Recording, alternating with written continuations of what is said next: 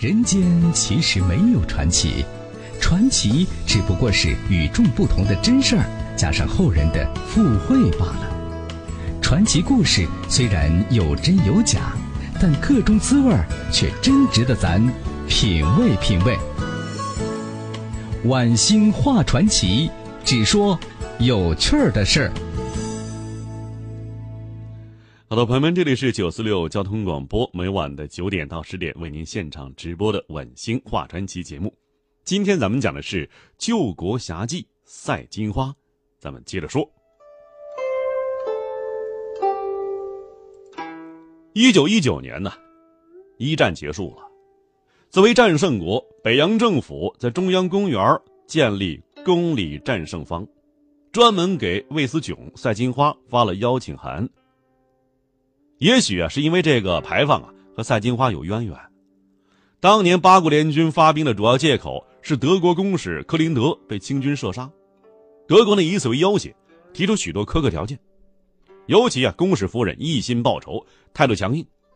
据说李鸿章谈判久攻不下，于是请赛金花做说客。女人呢劝慰女人，终于使公使夫人答应用中国的传统办法赔礼道歉。在东单克林德御赐处建牌坊。一九零一年签订的辛丑条约第一款，就是清廷啊，派醇亲王载沣去向啊德国道歉，并且在中国树立啊明治之碑。一战胜利之后啊，北洋政府认为打败了德国的强权，把牌坊啊移到中央公园。这牌坊啊。应该改为公礼战胜，形制上由七楼缩小为三楼，典礼由段祺瑞主持，现场啊有人点名要赛金花上台演讲，他最惧怕当众演讲啊，是连忙推辞。赛金花历来自称啊游说过克林德夫人，但强调是他呀自告奋勇。李鸿章请他出山的事儿是没有的。不过呢，人们更愿意相信腐朽的清王朝和李鸿章的无能。关键时刻恳求侠妓力挽狂澜，成就佳话。无论京剧、地方戏还是时髦的文明戏，都拿赛金花做过女主人公。赛金花呀也看过这些戏，接受采访的时候总要指出这些戏呀不符合史实。一是啊。对他和瓦德西的情事描写太过，二是夸大的他在这个庚子国难中的作用。结婚才三年，魏思炯就病逝了。在他之前呢，赛金花曾经嫁过一个姓曹的小官，不到一年呢也病死了。算上外交大臣红军，三任丈夫都是新婚没几年就死了。民间盛传呢，他克夫。魏思炯葬礼在北京江西会馆举行，有人呢送挽联骂赛金花呀是红颜祸水，令本已伤心欲绝的他十分痛苦。魏氏族人呢坚决排斥风尘女，将她净身扫地出门。赛金花就带着跟随他多年的老仆顾妈，就乔迁到啊天桥附近的居仁里。这个地方居仁里啊，是北京的贫民聚居区。赛金花度过了潦倒孤独的晚年，彻底淡出了娱乐圈。直到二十世纪三十年代，去世前几年，他突然呢又成为舆论的焦点了。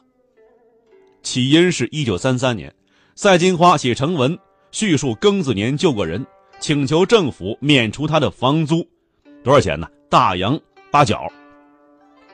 以社会新闻著称的《时报》记者敏锐捕捉，报道了赛金花交不起房租的事儿，一时间成为热点，各大报纸啊争相采访。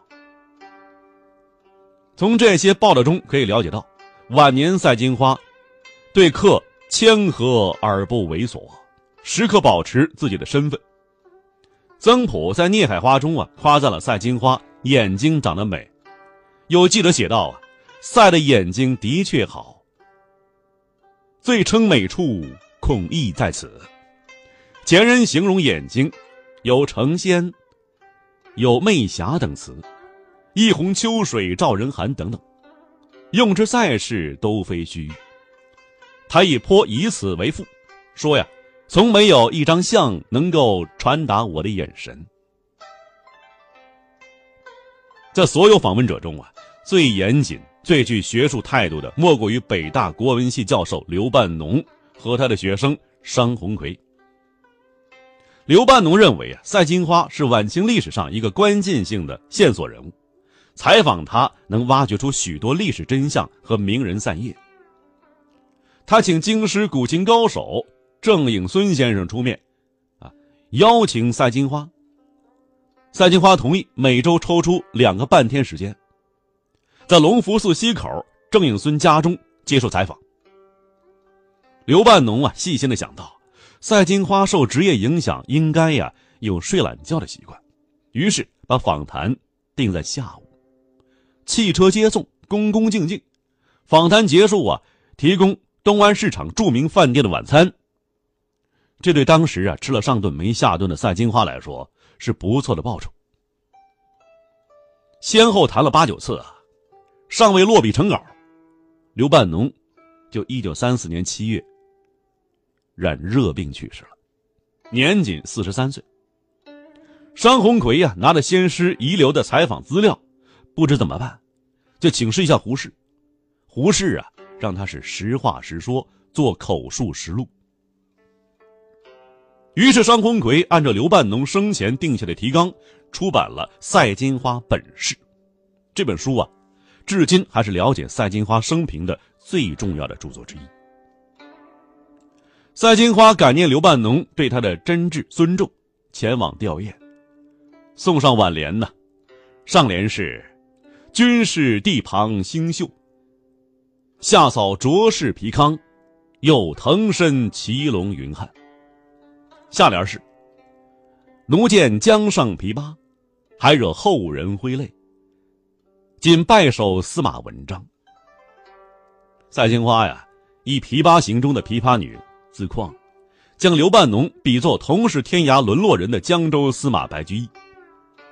虽然呢，极可能是请人代逆，但是深情厚谊。仍令诗人大为动容啊！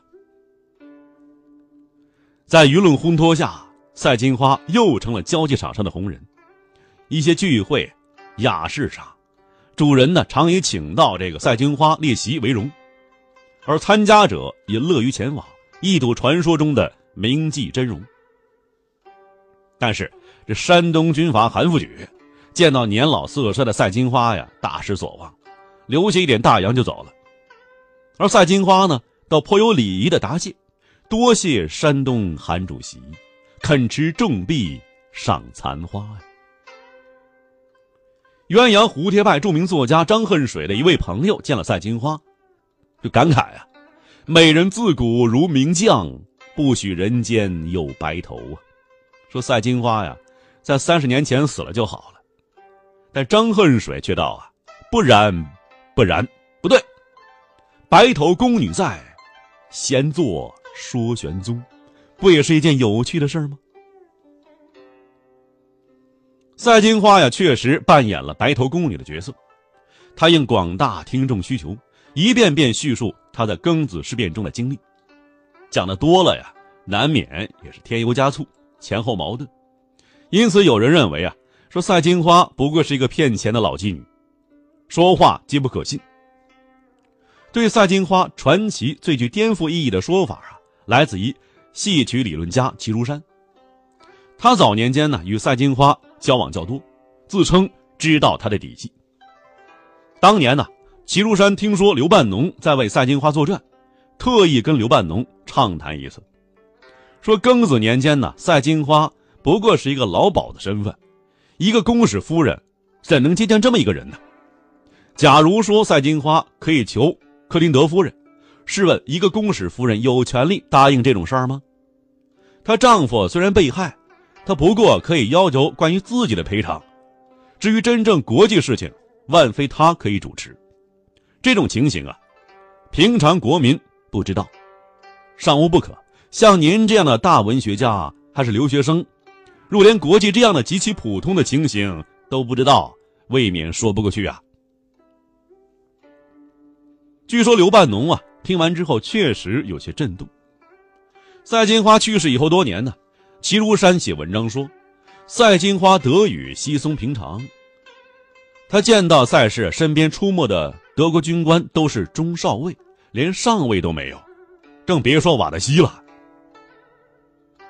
大多数宾客呢，还是愿意同情他，纷纷解囊，缓解他的生活困窘。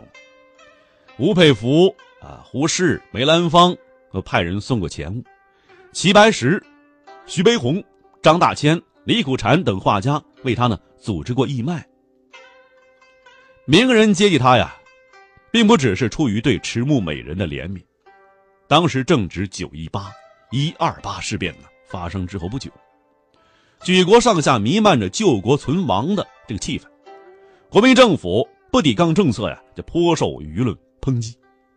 而赛金花替清廷阻止八国联军暴行传奇，刚好对县政府啊构成了绝妙反讽。推崇救助赛金花，就成了一种政治姿态。张学良啊，曾携赵四小姐去居仁里看望赛金花，说她呀是一美遮百丑。荣华富贵如浮云，转瞬即逝，唯有爱国壮举，永垂青史。